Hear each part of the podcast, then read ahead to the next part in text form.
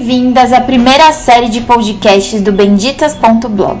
Ao longo das próximas cinco semanas, nós iremos conversar sobre Cristo, a nossa Páscoa. Nosso ponto de partida é o estudo devocional que está disponível em nosso site. Se você ainda não tem a sua cópia, eu te convido a acessar o blog e fazer o download gratuito. Lá você também vai encontrar outros materiais de meditação e estudo teológico, além de oportunidades de servir em nossa plataforma colaborativa. O benditas.blog é feito por mulheres de diferentes denominações da fé protestante que têm o propósito comum de encorajar, instruir, ajudar e inspirar mulheres a desenvolverem a mente de Cristo. Fazemos teologia por e para mulheres. E você também é convidada a participar. Antes de nós irmos para a nossa conversa, eu gostaria de deixar um agradecimento especial a todas as mulheres que colaboraram para que esse projeto fosse possível. As nossas autoras e as ilustradoras da devocional, meu muito obrigada. Ana Ruth, Débora, Francine, Renata, Ana Rita, Anael, a Hanna, a Jaqueline e a Michele. Que Deus abençoe a vida de vocês. Muito obrigada mesmo. E agora vamos para a nossa primeira conversa sobre o prenúncio da Páscoa.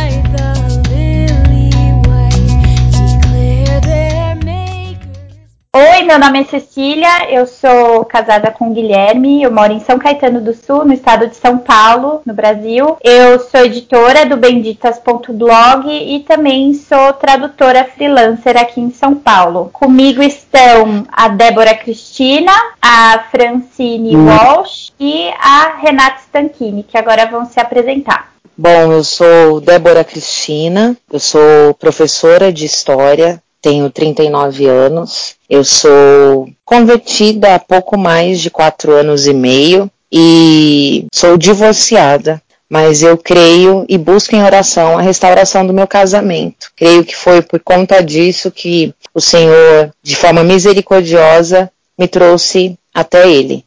É, eu sou Francine Walsh, Francine Veríssimo Walsh, eu sou a líder do Ministério Graça em Flor, a gente está com uma equipe de alguns escritores e aconselhadoras. Nosso objetivo no em Flor é trazer teologia saudável para as mulheres do Brasil e focar bastante também em aprender mais sobre relacionamentos intencionais e discipulado. Eu moro com meu marido Bo, no Minnesota, a gente chama Tundra aqui nos Estados Unidos, é quase na fronteira com o Canadá, e a gente congrega em uma igreja da Evangelical Free Churches of America. Oi, eu sou a Renata, Renata Stanchini, sou de São Caetano do Sul, no estado de São Paulo, também no Brasil, mas na cidade da Cecília.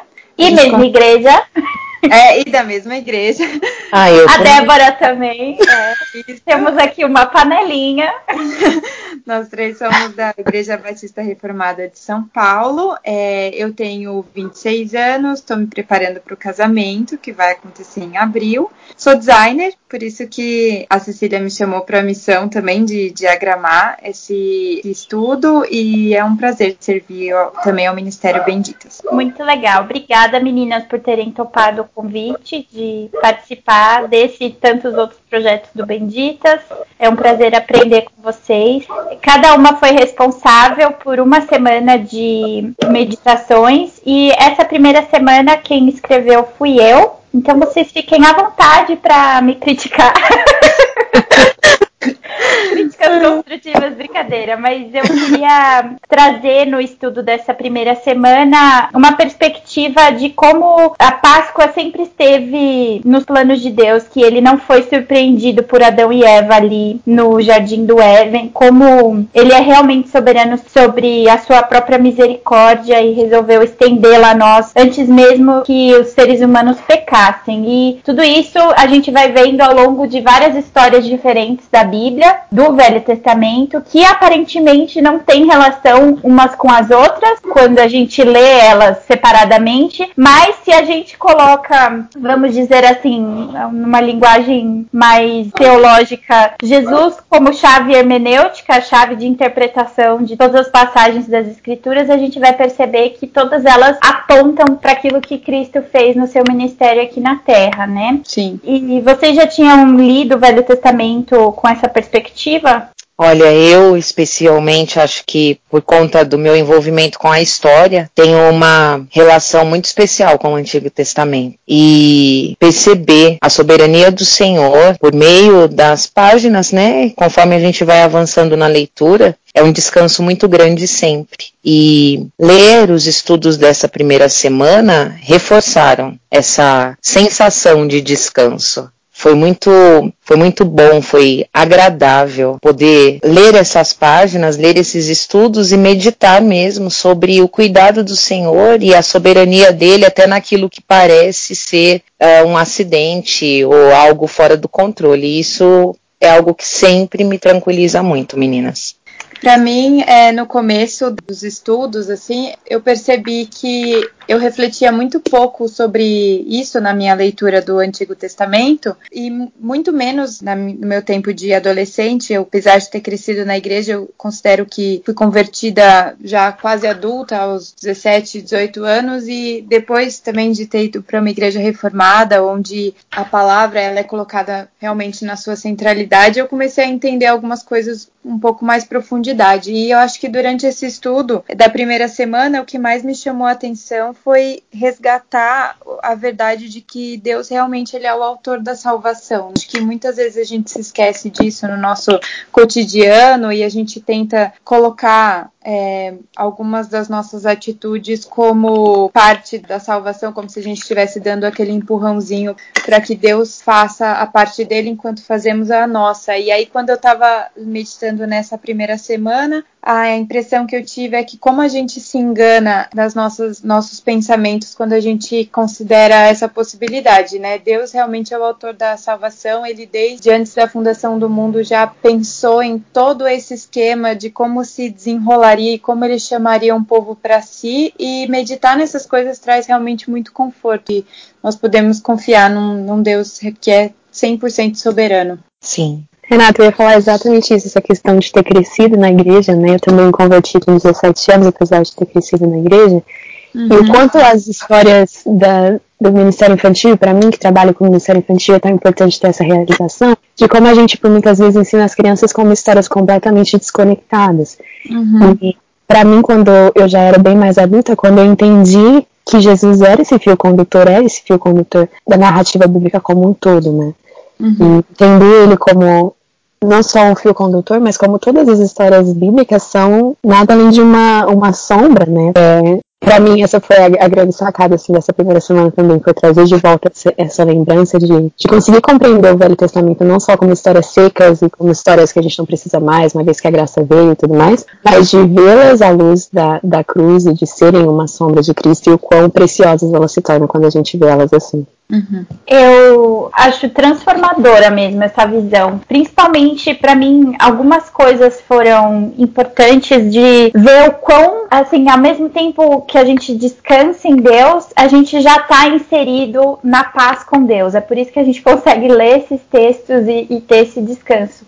Por outro lado, também me trouxe um peso do pecado muito forte, assim, de o quão longe foi necessário que Deus fosse para que ele remediasse aquilo que nós fizemos, né? E isso acabou despertando um pesar ainda maior por ver a Páscoa como algo banalizado, como simplesmente um momento de comunhão em família, quando a família principal, que é a família de Deus, aqueles que a gente tanto ama, é, às vezes estão longe dessa comunhão com o Senhor, né? Então, ao mesmo tempo que a Páscoa é um período de gratidão e descanso por ver que tudo está no controle das, das mãos de Deus, também é um período de um pesar muito grande, assim, caramba, eu tenho esse descanso e eu tô olhando para essa amiga ou para aquele parente e você vê a pessoa patinando na própria vida e, e você quer estender aquele descanso para ela. Uhum. E não só isso, né, de querer ver bem aqueles que você ama eternamente, mas também de perceber o quão longe eles estão de, do Senhor, o quão e também de quão longe Deus te resgatou, Deus me resgatou, né? Eu acho que a maioria de nós aqui crescemos na igreja e é muito comum você ter aquela justificativa de tipo assim, ah, eu não tenho aquela vida super desvairada que daí o Senhor me resgatou, aquele testemunho avassalador. Todo mundo tem um testemunho avassalador. Você simplesmente era um inimigo de Deus e agora você não é mais um inimigo de Deus, né? Uhum. Eu acho que mais pra frente, nas semanas, a, a Rê vai tratar sobre isso. Uma das minhas meditações favoritas, já fica aí um spoilerzinho para as próximas semanas, sobre Maria Madalena, que tem aquele versículo que diz que a quem muito perdoou, muito amou, né? E, e, é muito verdade, quando a gente enxerga, ah, como Paulo fala, a pedra da onde nós fomos tirados, né? O buraco da onde o Senhor nos tirou. E não vê essa desconexão que muitas vezes a gente enxerga entre nós e o casal ali no Éden, né? Como que eles puderam fazer aquilo e se desconectar de, do Senhor e se rebelar contra ele? E aí a gente não percebe que nós fazemos isso durante o nosso dia inteiro, né? Então, também foi ao mesmo tempo que esse descanso, ele foi precedido em certa medida por um pesar, pela quebra de comunhão com Deus, né? Uhum.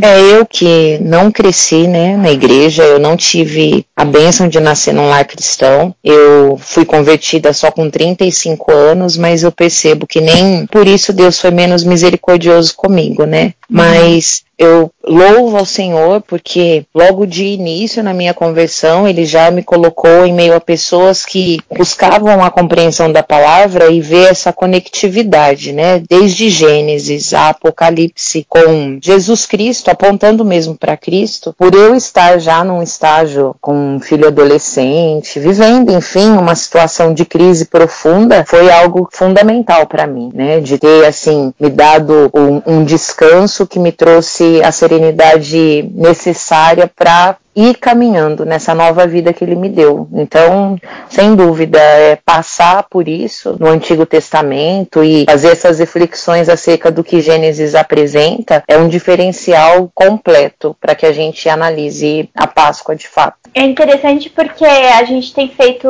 paralelo com o estudo devocional da Páscoa, a gente tem feito a leitura cronológica da Bíblia, né? Uhum. E há algum tempo atrás a gente leu os livros da lei e como é diferente você encarar os livros da lei do Velho Testamento, especialmente aqueles que são mais difíceis de passar por eles, vamos dizer assim, tipo Levítico, Deuteronômio, esses que tem a, a fama já os precede, né? Como é diferente quando você lê esses livros e percebe Jesus cumprindo tudo aquilo. Não apenas é só com a morte dele, mas também com a vida que ele viveu é uma coisa assim que você coloca a santidade de Deus em outro patamar mesmo. É, você para de enxergar simplesmente como uma lista de ordens sem sentido mesmo. E eu acho que colocar Jesus no meio do Velho Testamento, permeando tudo aquilo, faz uma diferença, assim, é total para a vida de caminhada cristã. E eu percebo muito essa falta entre os cristãos e especialmente entre aquele, aqueles que convivem com a Bíblia há muito tempo, de de não dar valor para o Antigo Testamento, de é. se focar muito no Novo Testamento e, e, foi interessantíssimo porque na época que a gente estava lendo Levíticos, eu li uma frase que dizia assim: se você não lê Levíticos, se você não tem Levíticos, você não consegue, por exemplo, ler ou entender Hebreus, né? Uhum. Ou é seja, você não consegue entender a obra de Jesus, porque a própria Escritura diz que ele veio primeiro para os judeus. Então, quão importante é a gente entender o que, que isso significa, né? O que, que ele trouxe na, na obediência e na, na, no sacrifício dele ali. Eu acho incrível que quando Jesus volta e ele se apresenta aos discípulos e eles não o reconhecem, eu acho incrível quando a palavra diz que ele mostrou, falou para eles e mostrou para eles ele mesmo em toda a lei, né? Então, uhum o próprio Cristo fez isso para os seus discípulos, de mostrar o, o, quanto a lei era sobre ele. E, e, eu desejo, eu gostaria tanto que o autor daquele evangelho tivesse escrito exatamente o que Jesus falou, né? Mas, de fato, não ver, não enxergar. E, e é isso que eu quis dizer. Eu passei tantos anos não enxergando Jesus no, no, Antigo Testamento, e se você for ver o Antigo Testamento, é a maior parte das Escrituras, né? Então, uhum. seria, no mínimo, tolo a gente achar que Deus colocaria tão extensa revelação se ela não fosse importante né? Então, eu acho incrivelmente necessário e vital até, igual você disse, né, para não só para nossa vida pessoal, mas para nossa vida como igreja, a gente entender a importância do, do Antigo Testamento. Complementando o que a Cecília estava falando, é começar também a encarar o, alguns livros do Novo Testamento como se fossem comentários do Antigo, né? Por exemplo, para mim foi muito, assim, libertador começar a ver, como ela mesma citou, o livro de Hebreus como comentários do Pentateuco, principalmente é, de Levíticos e Deuteronômio, porque realmente quando você não coloca um do lado do outro para você fazer essa leitura, ficam muitas perguntas não respondidas, né? Mas quando você coloca uma do lado da outra, parece que o nosso entendimento se abre, né?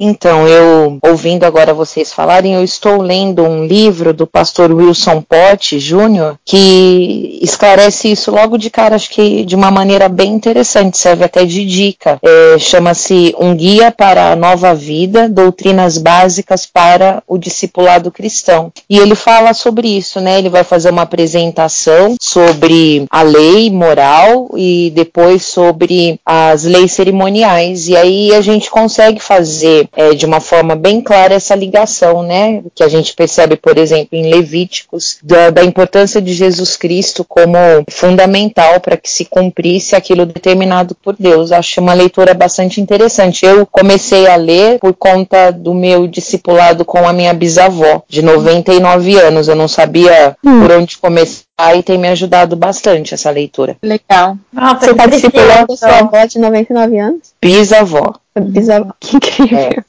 Grava é esses discipulados. É verdade, vou começar a gravar, boa ideia. Meninas, eu queria chamar a atenção da gente conversar um pouquinho sobre o versículo que foi a minha inspiração para o título do estudo e também com o qual eu fechei a primeira semana. 1 Coríntios, versículo 7 e 8 do capítulo 5. Alimpai-vos, pois, do fermento velho, para que sejais uma nova massa, assim como estáis sem fermento. Porque Cristo, nossa Páscoa, foi sacrificado por nós. Por isso, façamos a festa, não com o fermento velho, nem com o fermento da maldade e da malícia, mas com os ázimos da sinceridade e da verdade. Esse versículo foi assim uma preciosidade que o senhor trouxe à minha atenção quando eu estava pensando sobre o que falar sobre a Páscoa, né, e, e, sobre a possibilidade de fazer esse estudo, porque eu acho que ele capta muito bem muitas das coisas que todas nós vamos tentar falar ao longo das cinco semanas, né. E eu queria que a gente pensasse um pouco, porque em vários outros versículos eu até coloquei eles entre as leituras adicionais aqui, Mateus 16, 12, Gálatas 5, de 4 a 9. Muitas vezes a gente ouve também também o próprio Cristo falar sobre essa questão do, do fermento. E eu queria saber de vocês, assim, o que, que falou com vocês, o que vocês entenderam a partir desse versículo de 1 Coríntios 5. Ah, eu estava lendo isso, inclusive, agora há pouco. E até a oração que é proposta no final, ela é o complemento mesmo perfeito para isso, porque quase que o tempo inteiro a gente é tentado a acrescentar ou a querer acrescentar fermento, né, a obra perfeita de redenção de Cristo. E realmente não há nada que eu possa fazer que possa crescer ainda mais, faça crescer ainda mais o que já é perfeito. Então, isso revela o quão a gente ainda é pecador, porque mesmo sabendo disso, é algo que a gente vai fazendo meio que instintivamente, né? Querendo acrescentar e achando que ainda falta alguma coisa, e não só achando que falta alguma coisa, mas achando que a gente dá conta de acrescentar essa coisa que faltaria. Então, é, algo mesmo que leva a gente a uma reflexão muito profunda de coisas assim mínimas do nosso dia a dia até aquelas coisas assim que já deveriam ter superadas e não foram. Eu acho que algo que precisa ser mesmo refletido de maneira profunda. Qual é o fermento que nós tentamos acrescentar a uma obra que já é perfeita? Sim.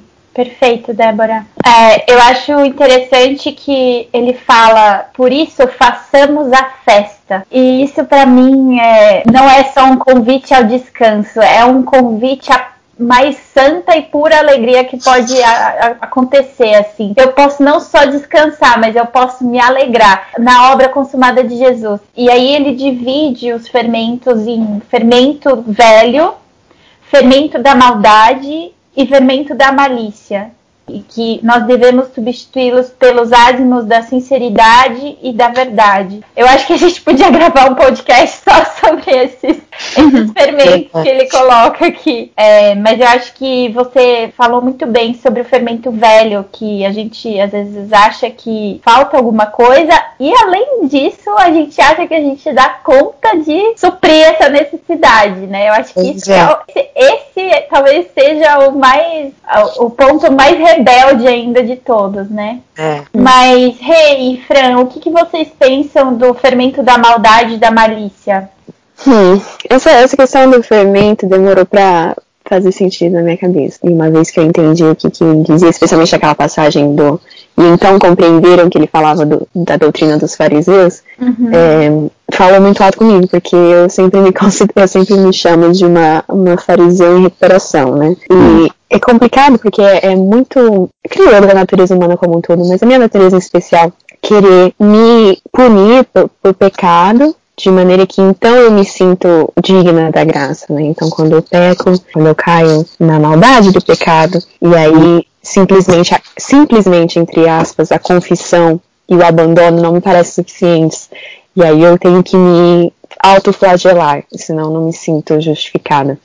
Uhum. E o uhum. quanto isso é gravíssimo, porque nada mais é do que um cuspir na cruz, é um cuspir na graça, né? Então, pensar na Páscoa nesse sentido, da, da liberdade que então explode nessa festa de alegria de entender que eu não preciso fazer mais nada, que está consumado, que já foi tudo feito. Pensar na Páscoa nesse sentido faz a Páscoa ser. A gente teve essa conversa, Cecília, sobre o quanto a gente foca no Natal e não na Páscoa. Mas pensar na Páscoa nesse sentido dessa libertação completa é algo que deveria ser celebrado muito mais do que nós fazemos, né? É algo que deveria ser essa explosão de alegria, de festa e de celebração de que, de fato, está consumado. E eu não preciso me autoflagelar ainda que eu queira, ah, mesmo porque, como a Débora disse, não vai adiantar de nada, né? Para mim, é, lendo esse trecho, para mim fez uma conexão muito forte com a, o outro texto que você fala, Cecília, sobre é, Adão e Eva tentarem se cobrir com as folhas, né? Tentando se auto-justificar é. ou eu cobri a, a, vergonha do pecado. E isso também como um fermento velho de, de tentar se justificar por, por si mesmos. E para mim isso falou muito forte, porque além dessa mesma dificuldade que a Francine acabou de comentar, né, sobre achar que a confissão e o arrependimento eles não são suficientes, a minha maior dificuldade em lidar com o meu próprio pecado é que a minha tendência é sempre é, me comparar a outras pessoas, ao pecado de outras pessoas, para tentar tentar diminuir a gravidade do meu uhum. e isso tentar aliviar a minha barra, sabe? Então essa é uma dificuldade que eu sempre tenho, que está sempre diante de mim e, e, foi muito interessante que quando você termina esse texto falando de Adão e Eva, você fala, né, da graça de Deus que nos basta, né? E quando eu fui reler esse texto em que Paulo fala que a perfeição, né, a glória de Deus, ela se aperfeiçoa na nossa fraqueza, isso realmente tem que trazer alegria para o nosso coração, de que embora fracos, embora né, nossas fraquezas sejam muitas, ele se compadeceu de cada uma dessas fraquezas e ele se aperfeiçoa nelas. É, nas é, nossas fraquezas que ele se manifesta de maneira mais poderosa. Então, para mim, quando eu fui ler a questão do fermento velho, entender que isso tem muito a ver com a de você ser legalista, tentar trazer as leis é, como se fossem suficientes para justificar o pecado quando não são, é, eu entendi que realmente a nossa justiça ela não produz nada de bom, né? Agora que a Renata falou sobre o seu primeiro texto, eu também me lembrei de uma outra coisa que aparece ali, né? Você cita no texto do primeiro dia a sensação de falta que Eva experimentou quando ela deu ouvidos à serpente, né? Aquela insatisfação que nasce ali e essa sensação de falta que nos leva pelo menos a mim, que leva a querer procurar esse fermento em alguma coisa, em alguma coisa que eu possa fazer. Eu especificamente, já que vocês comentaram aí do que do que é dificuldade com relação a esse fermento, eu às vezes uso a minha forma de pensar para tentar calcular o que Deus está pensando sobre mim, não a palavra, né? Então, uhum. olhando para as minhas ações do passado, para os meus pecados, enfim, que na maior parte deles eu, eu colho os frutos ainda hoje, eu fico tentando de alguma forma também ser merecedora da graça que eu recebo e da graça que eu pretendo receber.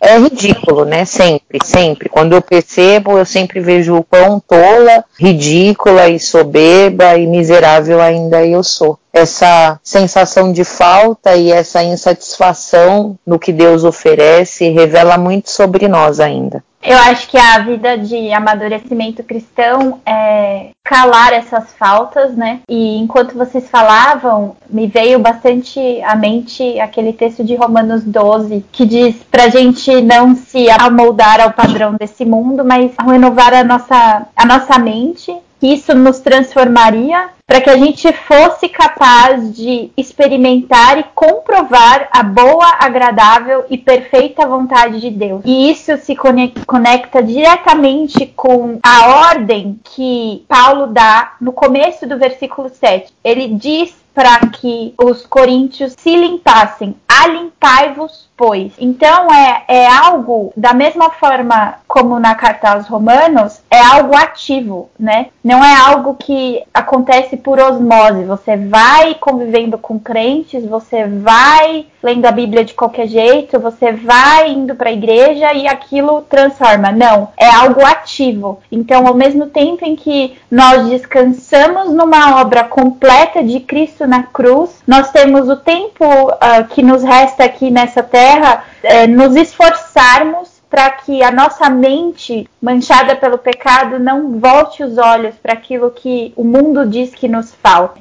quando Paulo diz para que os coríntios se limpassem e para que os romanos renovassem sempre a mente deles, eu acho que encaixa perfeitamente com uh, os outros dois fermentos, que é o fermento da maldade e da malícia.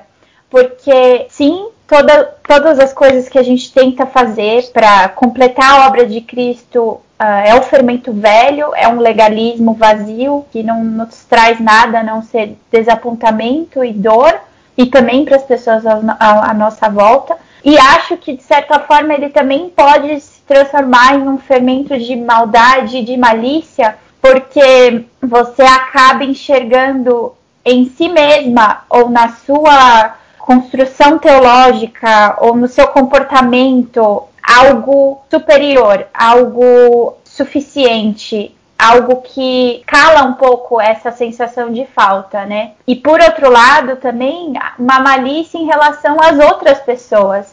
Então, não se tem paciência com aqueles que têm uma caminhada de fé mais devagar do que a sua, aqueles que ainda não tiveram a mesma medida de revelação que o Espírito Santo deu a você, e o que você tem em relação a essas pessoas é um olhar de julgamento, com maldade, com malícia. E muitas vezes você no seu coração, eu no meu coração, né, para colocar em primeira pessoa como deve ser, eu no meu coração agradeço, nossa, como um fariseu, ainda bem que eu não sou a pessoa tal. Né? Então, acho que são desenvolvimentos desse mesmo problema do fermento velho, né?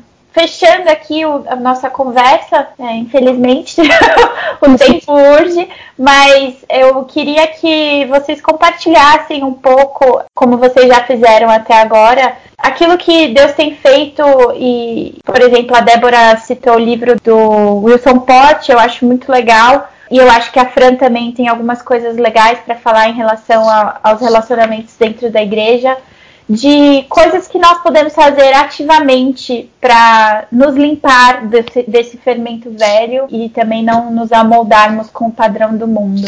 Bom, eu vou então advogar convencionais, né? Que é a minha meu lema. Eu acho que quando a gente tem que fazer essa caminhada sozinhas, é tão difícil da gente abrir os nossos olhos para tanta coisa, né? E por isso que Jesus estabeleceu a igreja para ser um corpo, né? De fato, o pé ele caminha, mas sem a mão ele não sente, sem a mão ele não pega, sem a mão ele não abraça. Então, essa necessidade que a gente tem até mesmo nessa nossa conversa, seja esse prisma, né, de, de, de opiniões e de visões que a gente só tem quando a gente age como corpo. E eu acho extremamente necessário para se livrar desse fermento velho da malícia e da maldade, você ter alguém com quem você consegue não só confessar a sua maldade, mas ter essa pessoa apontar para você aquilo que você não está vendo, aqueles fermentos que você ainda tem usado na tua, na tua massa, né, por assim dizer. Então, eu acho que uma questão muito prática de como viver isso seria investir e ter relacionamentos intencionais que sejam sinceros e prontos para nos exortar em amor.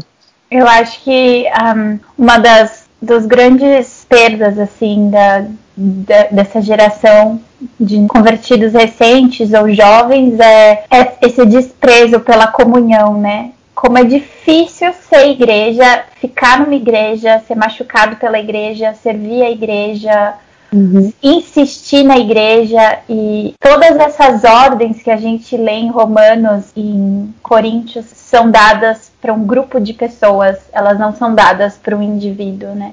Uhum. São dadas para várias pessoas, estão todas ali no plural. E eu acho que é porque elas só são cumpridas no plural. Você não consegue fazer o traçar, eh, trilhar o caminho da santidade sozinho. É bem importante esse seu foco, Fran, de relacionamentos intencionais. Eu acho que na mesma linha que essa, que é um pouco de, eu diria assim, sinceramente, uma visão bem realística sobre si mesma. Quando Paulo vai completar aqui esse versículo, ele fala dos, dos da sinceridade e da verdade. E aí é curioso que quando ele vai completar Romanos 12, eu devia até ter colocado esse texto aqui nas leituras adicionais.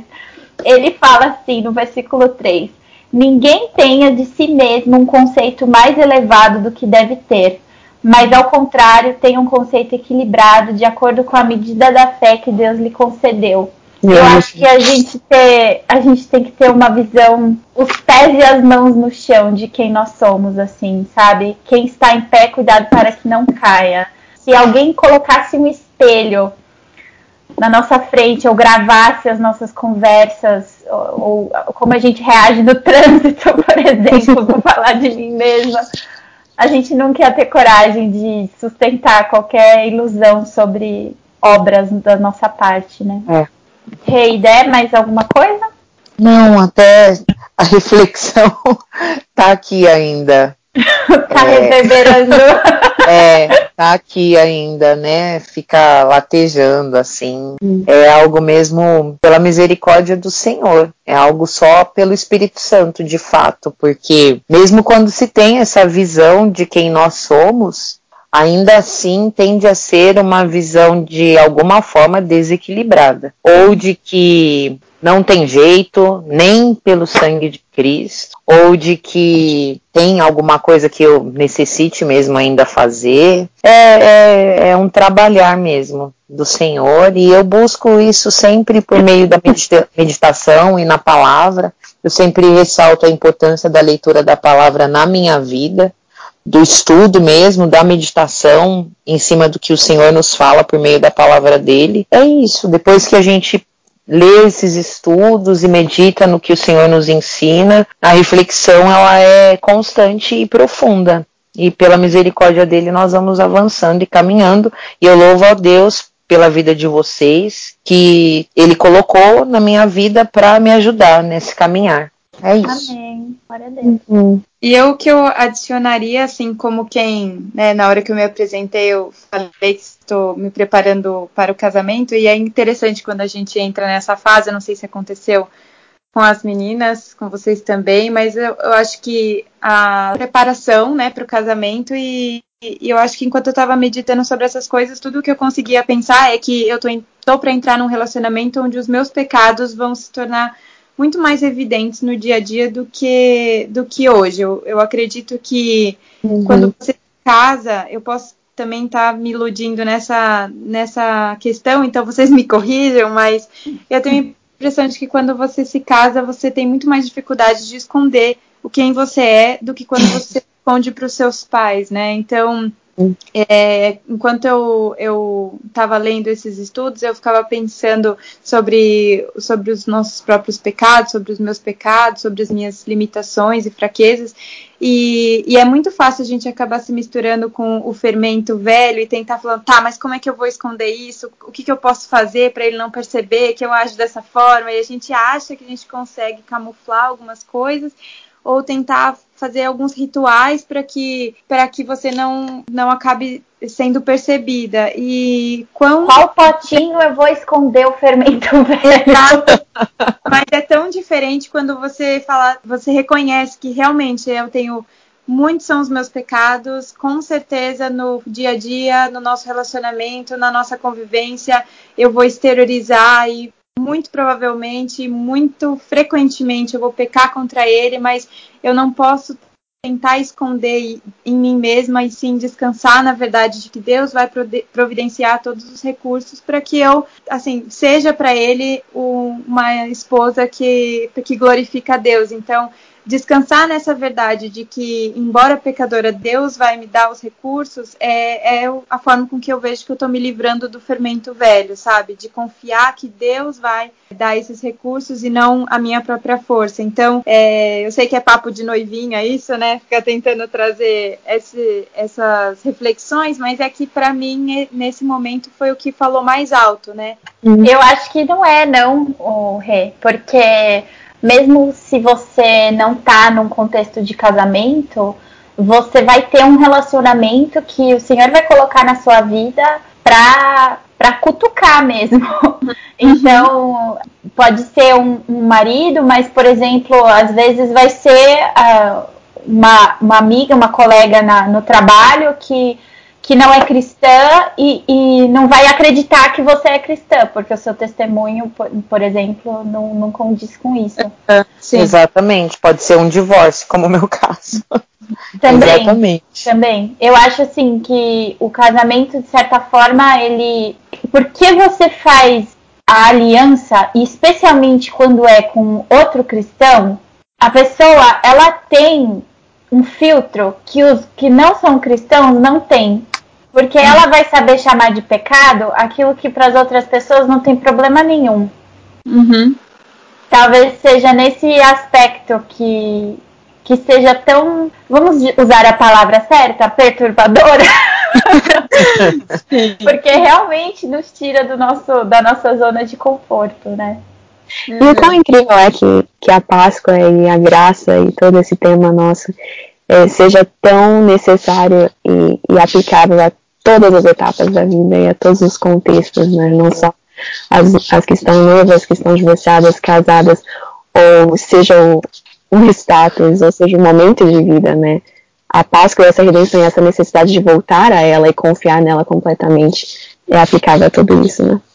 Sim, é o Deus proverá, né? Que aparece também nessa semana no texto quando a Cecília escreveu sobre Abraão.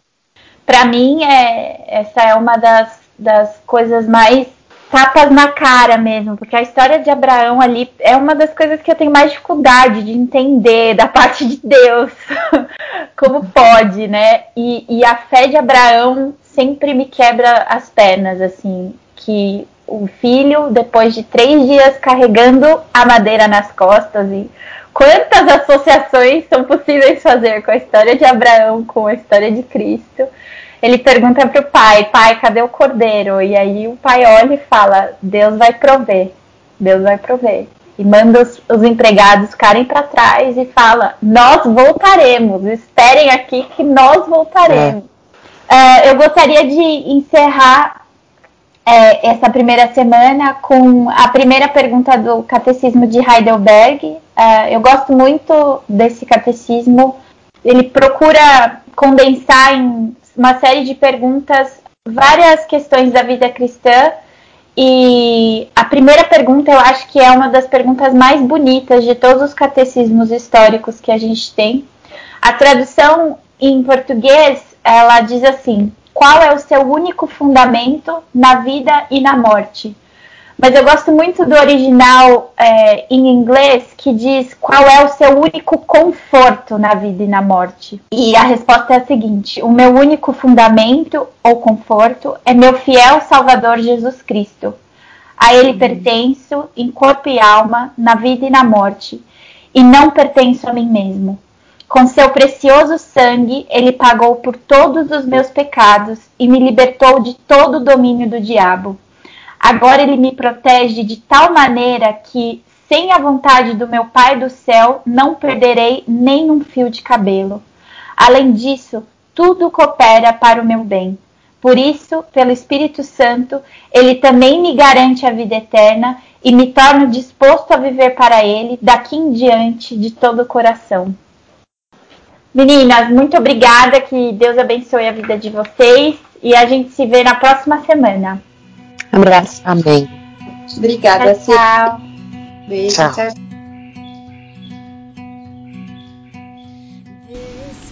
A série de podcasts Cristo, a Nossa Páscoa, é produzida pelo Benditas. Acesse nosso site nos acompanhe pelas redes sociais, benditas.blog, para mais recursos de estudo e edificação cristã de qualidade produzida por mulheres que amam a Jesus. Nos falamos na próxima semana. Até lá!